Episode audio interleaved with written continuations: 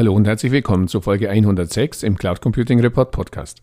Wer den Schaden hat, braucht für den Sport nicht zu sorgen. Dass dieser Spruch leider wahr ist, muss derzeit der französische Rechenzentrumsbetreiber und Cloud Service Provider OVH nach dem Brand in seinem Rechenzentrum in Straßburg erleben. Wenn die Cloud raucht, schrieb das Online-Portal C3N. Und Zeit Online titelte, Sag mir, wo die Daten sind, wo sind sie geblieben? In Anlehnung an einen alten Marlene Dietrich-Song. Grund genug, uns auch mit diesem Thema zu beschäftigen. Dabei geht es uns allerdings nicht darum, weiteren Sport über OVH auszulehren, sondern darum, das Thema Sicherheitsvorkehrungen in Rechenzentren bzw. Risiken beim Cloud Computing Einsatz mit jemandem zu besprechen, der sich damit auskennt. Mein Gesprächspartner heute ist Sebastian Blum, Mitgründer und ehemaliger Vorstand der Profihost AG.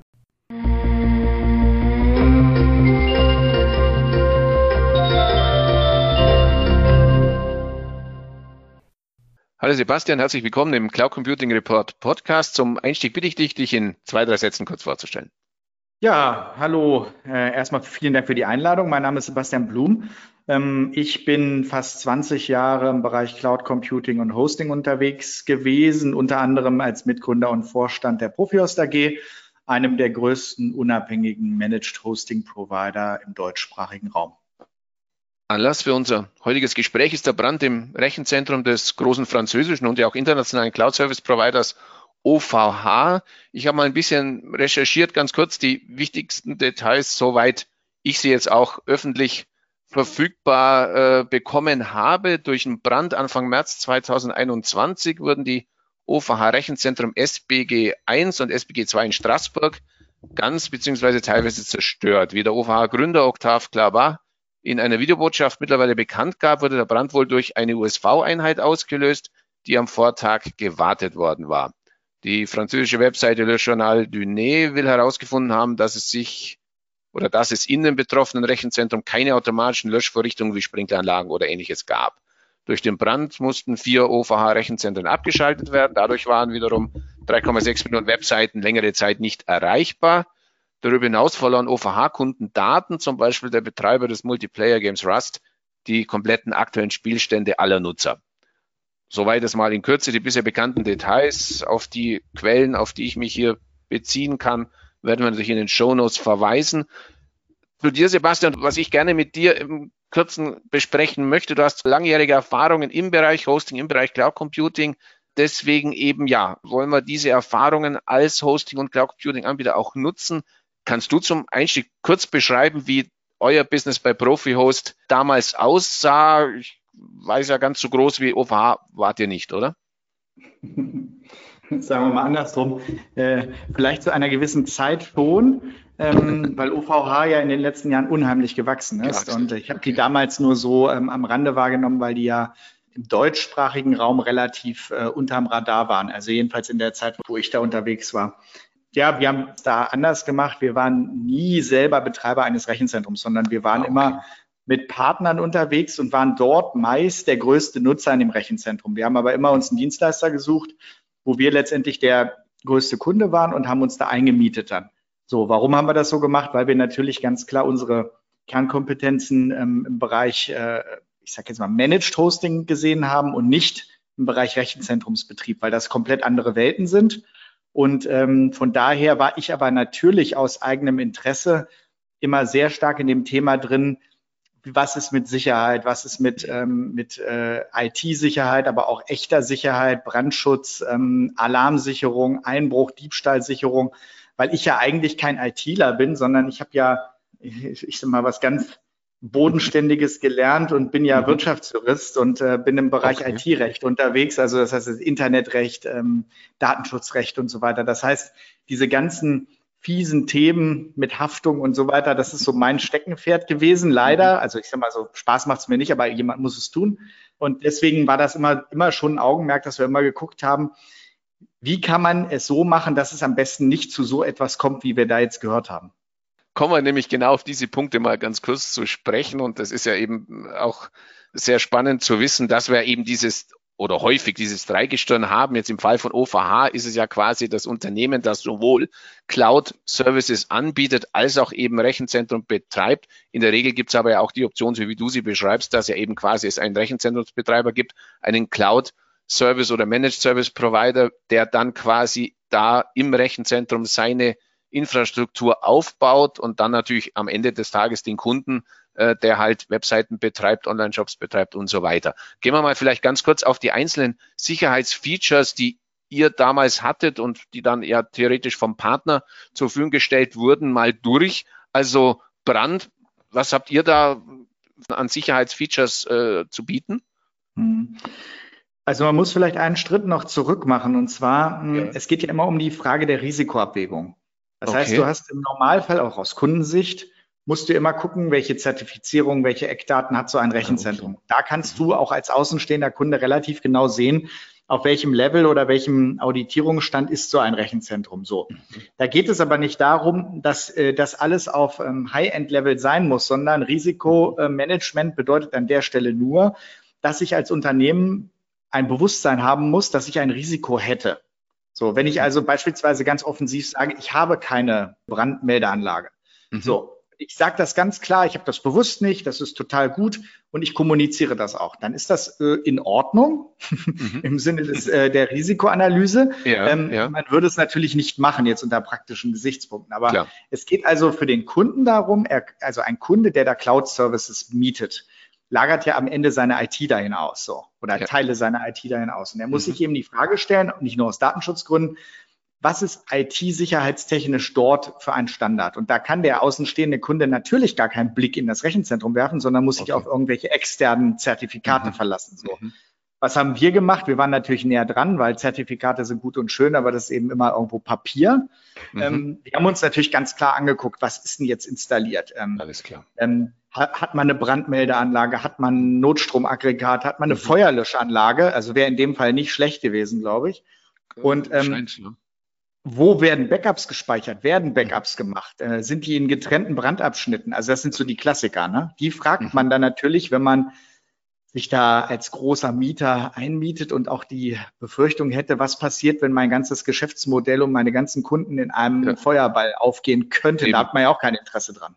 Mhm. Ja, da bin ich eben gleich beim nächsten Thema. Eben ähm, wie immer ja, wenn was passiert, macht sich ja, und das gilt auch für die Berichterstattung zum OVH-Branden fast ein bisschen Häme breit. Beim Thema Backup äh, liest man eben, es hätte wohl ein kostenpflichtiges zusätzliches Backup-Angebot des Providers gegeben, aber halt viele Kunden, und du sprachst ja von dieser Risikoabwägung, hätten eben dieses Backup-Angebot nicht angenommen. Und es gibt ja diesen berühmten mhm. IT-Spruch, kein Backup, kein Mitleid. Jetzt aber trotzdem mhm. die Frage, und du sprachst ja schon kurz an, liegt es die Verantwortung vom Datenbackup ausschließlich beim Kunden, sei es jetzt wie bei euch beim Cloud Service Provider im Rechenzentrum oder wenn ich mich jetzt als Endanwender nehme beim Unternehmen, das eben ein Rechenzentrum nutzt. Ich muss sagen, ich dachte eigentlich, dass ja dieses Spiegeln von Anwenderdaten ja eigentlich Standardservice eines Providers gehört. Das muss ich ja nicht extra buchen, oder? Ja und nein. Also ich kann nur so sagen, ähm, da kann jeder Zuhörer oder jeder, der jetzt das äh, vielleicht sich interessiert, mal in seine Verträge reingucken mhm. oder in die AGBs des Anbieters. Also im klassischen Fall ist es so, dass der Anbieter die Verpflichtung zur Datensicherung an den Kunden zurückgibt. Okay. Außer, außer der Kunde bucht einen expliziten Service, mhm. wo ein Anbieter das für ihn tut. Aber im klassischen Sinne ist es so, dass ähm, wir damals hatten wir damals technische Backups und so auch gemacht, aber wir mhm. haben ganz klar die Datensicherung natürlich immer an den Kunden auch übertragen. Mhm. Ähm, mhm. Das hat äh, rechtliche, natürlich rechtliche Gründe, ja klar, weil er damit zur Datensicherung verpflichtet ist und im Prinzip die Daten immer wieder aus dem Rechenzentrum, aus der Cloud lokal sichern muss, woanders hin sichern mhm. müsste. Mhm. Mhm. Und ähm, das haben aber ganz viele Provider so im Standard drin, um sich einfach auch da nicht angreifbar zu machen. Das ist so. Ähm, man kann natürlich die Frage aufwerfen, inwieweit es praktikabel ist für einen Kunden, der seine ganze IT auslagert oder einen riesigen ja. Online-Shop auslagert, mhm. dass er da ähm, äh, selber noch irgendwelche Backup-Sachen macht, wenn er irgendwo auf einem platten Land sitzt. Äh, mhm. Die können ja die Daten gar nicht runterladen als Beispiel oder nicht hochladen oder eben, da, da gibt es ja genau die Probleme, dass das eben, also das ist ja so, dass das rein praktikabel teilweise durch äh, gewisse Infrastrukturprobleme nicht geht. Mhm. Ähm, mhm. Also das, was um im das Normalfall nachzuhaken, rein technisch, also es gibt, also in der Regel macht, will ja jetzt niemanden an den Pranger stellen, aber in der Regel macht ein äh, Rechenzentrumsbetreiber natürlich äh, technische jetzt nicht Backups, mhm. aber er spiegelt einfach Daten hin. Also rein mhm. technisch könnten die oder müssten die Daten wiederherstellbar sein. Äh, Im Normalfall ist es so, auch wenn man jetzt immer, die meisten Leute denken, ja, ich habe doch Daten in, in der Cloud.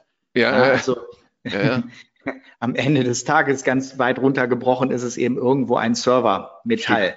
Mhm, und ähm, ja. ja. die Ausfallsicherheit durch Cloud-Systeme ist deutlich gestiegen. Das heißt, mhm. man hat ja schon eine gewisse äh, Doppelung, weil man ja im Normalfall Daten doppelt und dreifach auf verschiedenen Cloud-File-Server-Systemen ja hat. Also ist gegen Datenverlust, dass ein Server kaputt geht, mhm. sind diese Systeme wirklich schon gut ausgelegt. Und das wird mhm. auch da der mhm. Fall gewesen sein. Das heißt, wenn irgendeine Node kaputt geht, übernimmt eine andere Node, da ist ein Storage hinter. Mhm. Das ist eine gute Lösung, würde ich jetzt einfach mal so sagen. Das ist im Standard.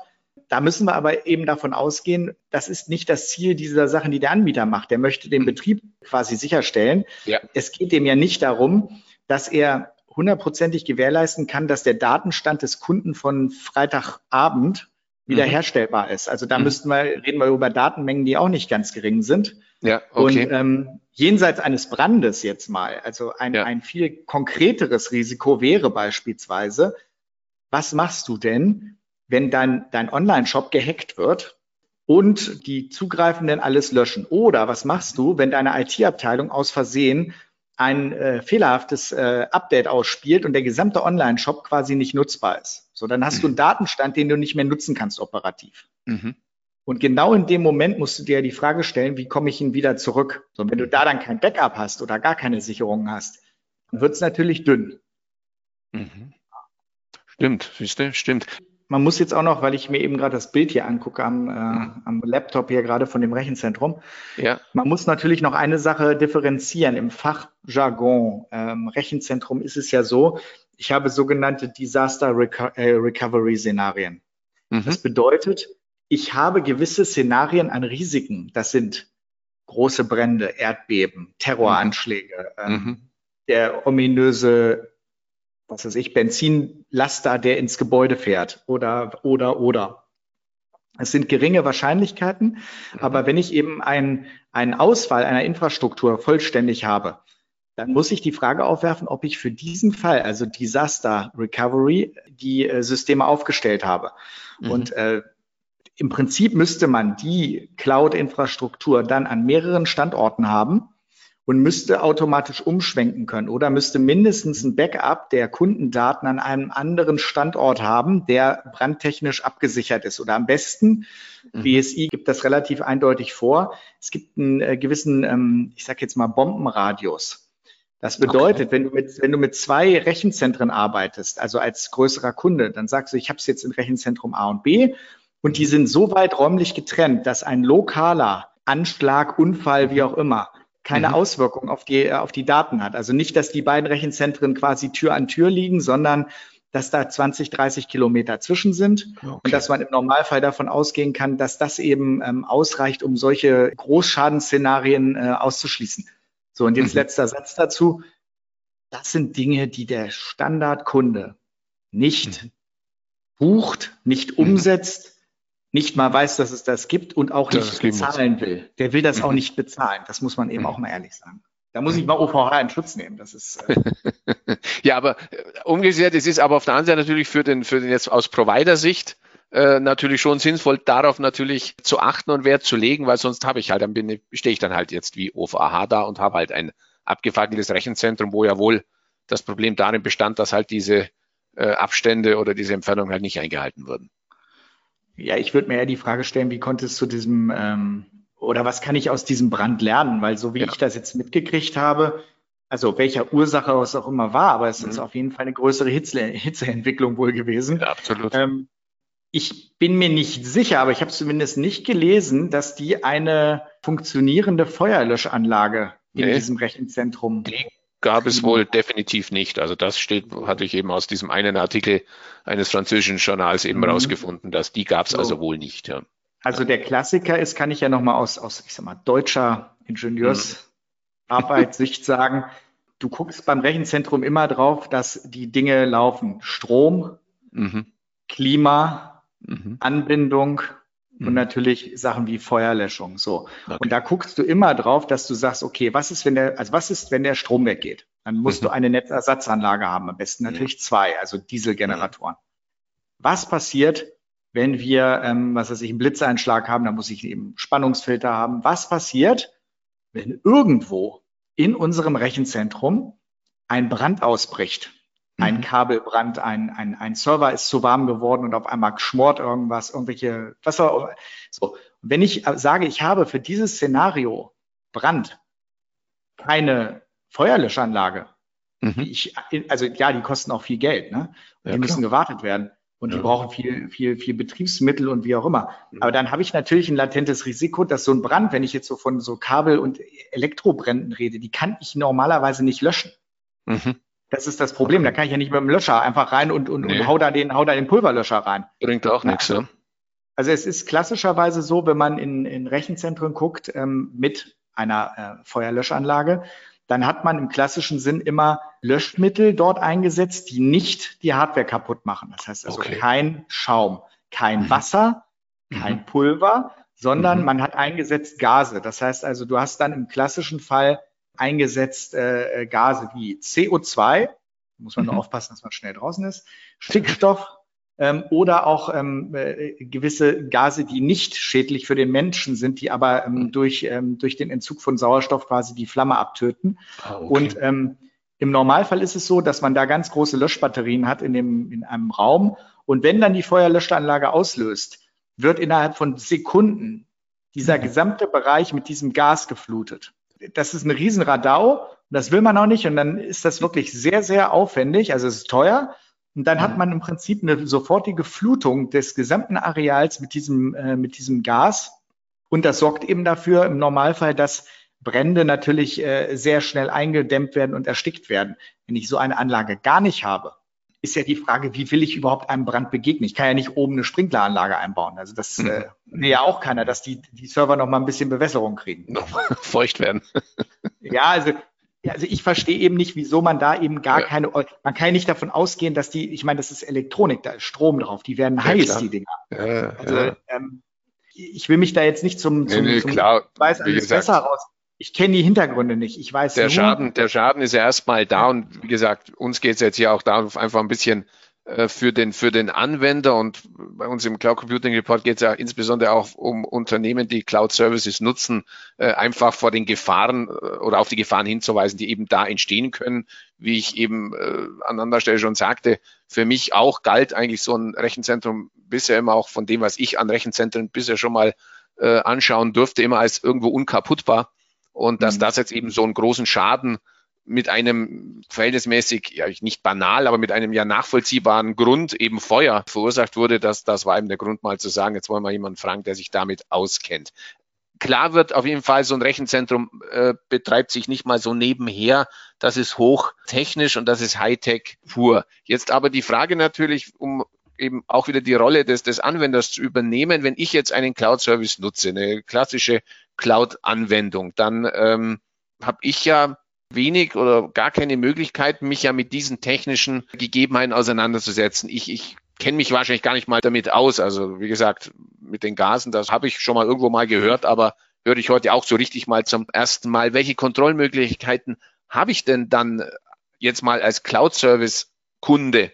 Sicherzustellen, dass eben sowas nichts passiert. Gibt es da Checklisten von den Providern? Wie habt ihr das gar nicht? Du sagtest schon, äh, ins Rechenzentrum rein kam ich wahrscheinlich oder komme ich bei euch auch nicht, aber wer hilft mir da? Wer hilft mir da, wenn ich eben nicht ein Rechenzentrumsprofi bin und sage, okay, ich kann anhand von irgendwelchen Zertifikaten äh, äh erkennen, mhm. was da, was da abläuft?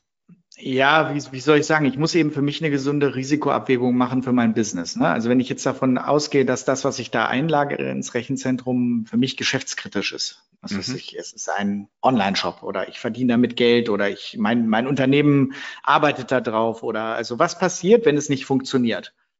Und ähm, natürlich sollte ich den Anbieter auswählen, dass ich damit ruhig ähm, schlafen kann und dass es rechtlich sauber ist. Das heißt also, ich sollte mir sicherlich angucken, wie ist es mit Datenschutz, mit Zertifizierung. Da gehe ich eben auf Standardzertifizierung, was ist ich, ISO 27001 Zertifizierung für IT-Sicherheit. Kann ich mir angucken, hat der das, ähm, kann mir vielleicht sogar das Prüfzertifikat angucken und muss dann natürlich ein Vertrauen darauf haben, dass das, was dort geschrieben ist, auch in der Praxis gelebt wird. Okay. Mhm. So, also das ist erstmal, ich vertraue in dem Moment natürlich sehr dem Anbieter, dass alles auch so gemacht wurde, wie das da drin steht. Beispiel wäre, dass eben zum Beispiel die Netzersatzanlage oder die Brandlöschanlage auch richtig gewartet wird, dass da Testläufe sind, dass das ähm, entsprechende ähm, Mittel zur Löschung auch äh, drin ist und nicht, dass es nur auf dem Papier steht und am Ende geht's nicht. Ähm, das heißt, ich vertraue natürlich immer dem Anbieter und deswegen würde ich eine zweigleisige Strategie fahren. Ich würde einerseits natürlich gucken, dass ich allein zur eigenen Absicherung schaue, dass der Anbieter die entsprechenden rechtlichen äh, Zertifizierungen hat. Mhm. Das wäre mein einer Part.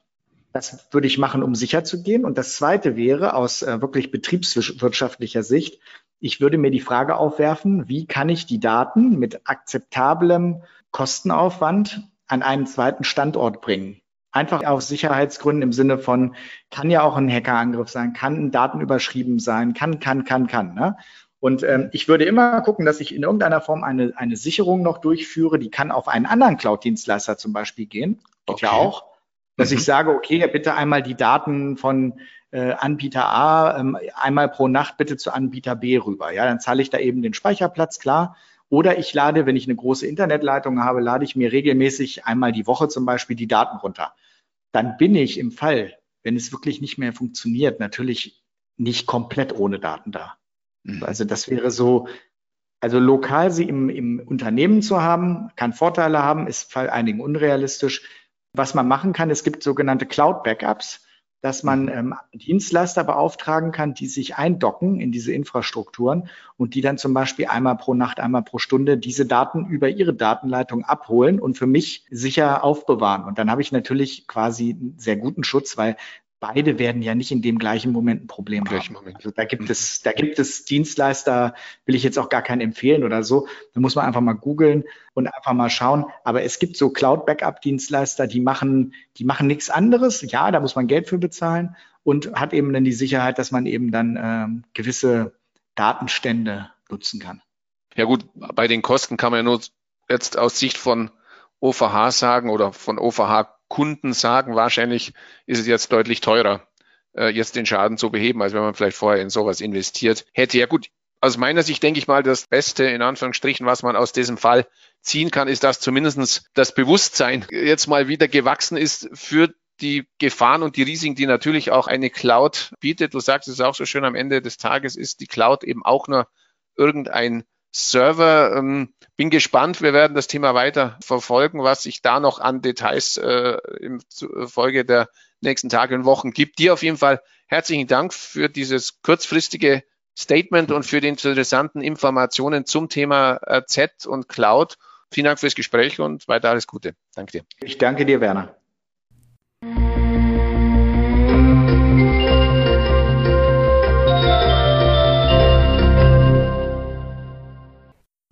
Dieser Stelle herzlichen Dank für Ihr Interesse. Die Shownotes zu dieser Folge finden Sie im Cloud Computing Report Podcast unter www.cloud-computing-report.de Podcast-Folge 106. Falls Sie regelmäßig an aktuellen News zum Thema Cloud Computing in Deutschland interessiert sind, abonnieren Sie uns am besten auf Spotify, Apple Podcasts oder Google Podcasts oder in der Podcast-App Ihres Vertrauens. Und wenn Ihnen gefällt, was Sie da hören, freuen wir uns natürlich immer über ein entsprechendes Like. So viel für heute, vielen Dank für Ihr Interesse und bis zum nächsten Mal. Ihr Werner Grohmann.